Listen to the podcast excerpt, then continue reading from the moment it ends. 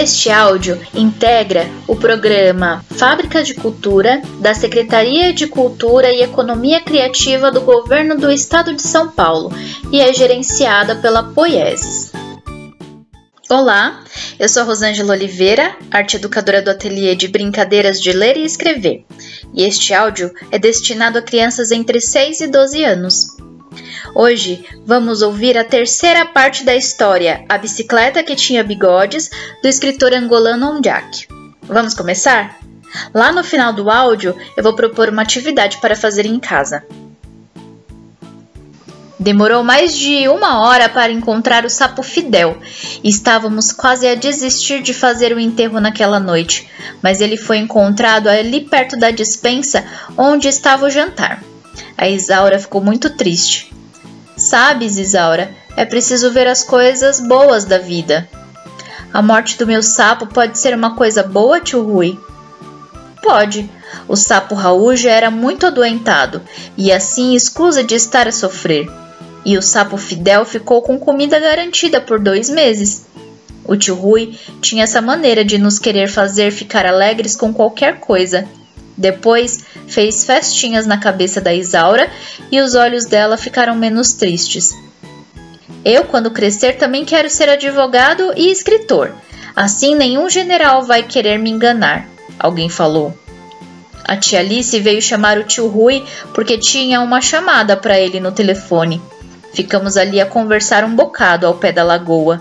O Jorge tem calma, disse que ia buscar umas coisas e saiu a correr. Não te importas que eu não fique para o enterro, Isaura? Obrigada, tio Rui. Nestes enterros só podem mesmo ficar as crianças. Por quê? Que lei é essa? reclamou o camarada mudo. Afastaram-se a tia Alice a sorrir devagarinho para a Isaura, o camarada mudo a reclamar que em Angola não havia nenhuma lei que proibia adultos de assistirem a funerais de animais, sobretudo um funeral público com falta de luz e numa lagoa toda suja que era frequentada por dois pirilampos velhos. Isaura, podias deixar o camarada mudo assistir ao enterro. Não posso mesmo, li num livro Enterro de bichos é coisa de crianças. Os adultos não entendem e depois só querem nos gozar. Mas há adultos, eu falei, que nunca cresceram nesse lado dos enterros dos bichos. Eu acho que devias deixar, Isaura.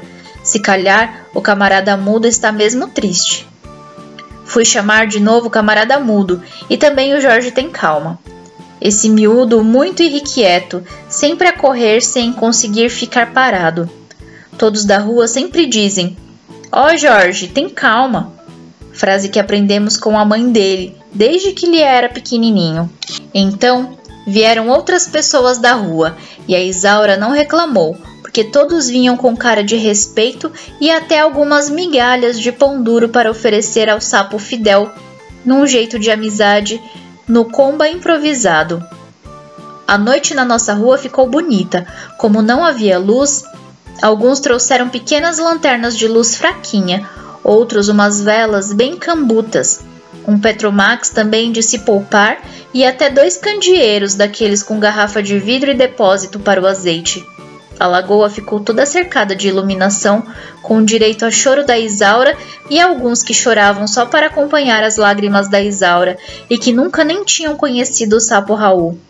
Os morcegos fizeram um voo rasante que parecia espetáculo de aviação, com migs de verdade. Um vizinho baixou a música em sinal de respeito e o mais bonito foi os dois velhos pirilampos a pararem de piscar a luz deles quando a Isaura começou a falar. Todos olharam para trás, espantados quando ouviram o barulho dos chinelos da minha avó. A minha avó 19 chegou devagarinho e segurou a mão da Isaura. Foi a avó 19 que disse: Vais dizer umas palavras, Isaura? Só se for um poema. Pode ser. Acho que os sapos também gostam de poesia. As pessoas apagaram as lanternas e as velas. Só ficaram acesas duas lamparinas de azeite com o estranho cheiro que elas deitam. A rua estava muito escura num silêncio de 10 da noite. O motorista 9, que agora era 10, começou a deitar lágrimas. Olhei para trás, Na casa dele, eu via a luz do cigarro, e o tio Rui tinha ficado ali no escuro da janela dele a ver o enterro do sapo Raul. A Isaura falou: Obrigada a todos pela presença de estarem aqui. Não sei muito bem o que falar. O Jorge tem calma, não conseguia estar quieto, nem calado. Mas ela não disse que ia falar um poema? Fica mas é calado, eu ralhei. A avó 19 fazia festinhas nos ombros da Isaura, acho que para lhe encorajar a falar, ou mesmo só para lhe fazer sentir bem. A Isaura continuou. Mesmo o poema que eu ia falar, também já esqueci antes de começar. Todos rimos um bocadinho. Queria agradecer as palavras do tio Rui, que não está aqui, e as migalhas que todos trouxeram para deixar aqui no lago. Se calhar os sapos gostam de migalhas como os mortos de verdade gostam que lhes deitem bebidas no chão. Não sei.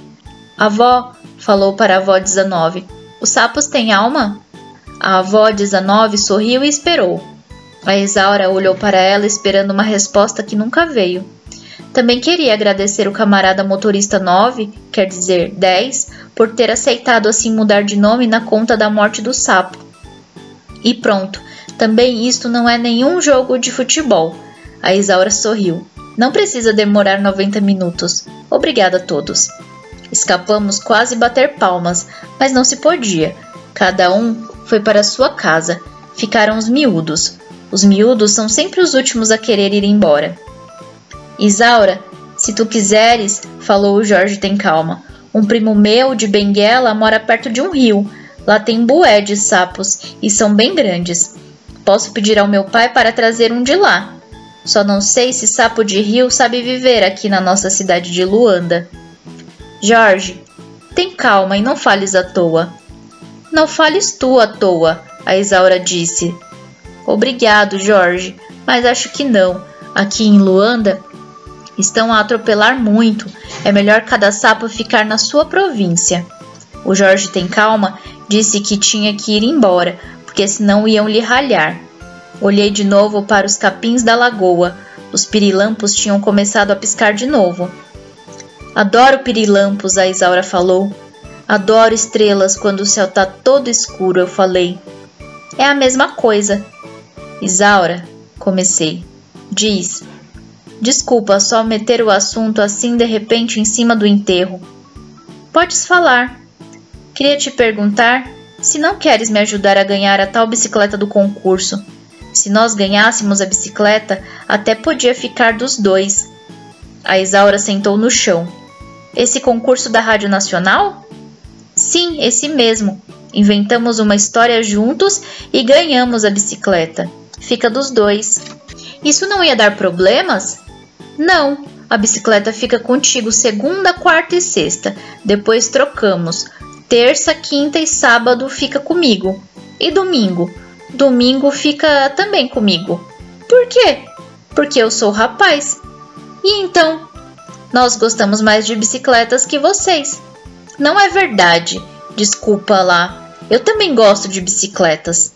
Então, domingo emprestamos a bicicleta ao tio Rui. Boa ideia. Ele também gosta de andar de bicicleta. Sentei-me também no chão ao pé dela. Os pirilampos acendiam e piscavam muito. Estes pirilampos aumentaram a potência, ou o quê? A Isaura riu.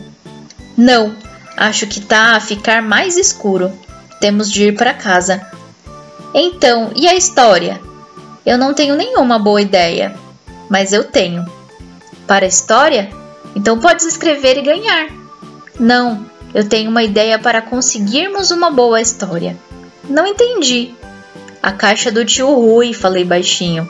Shhh, já te disse que isso é um segredo, não podes falar a ninguém nisso. Tu tinhas prometido. Só estou a falar contigo, nem comigo. Um segredo é uma coisa de pensar, não se diz. A Isaura levantou-se e foi a correr para a casa dela.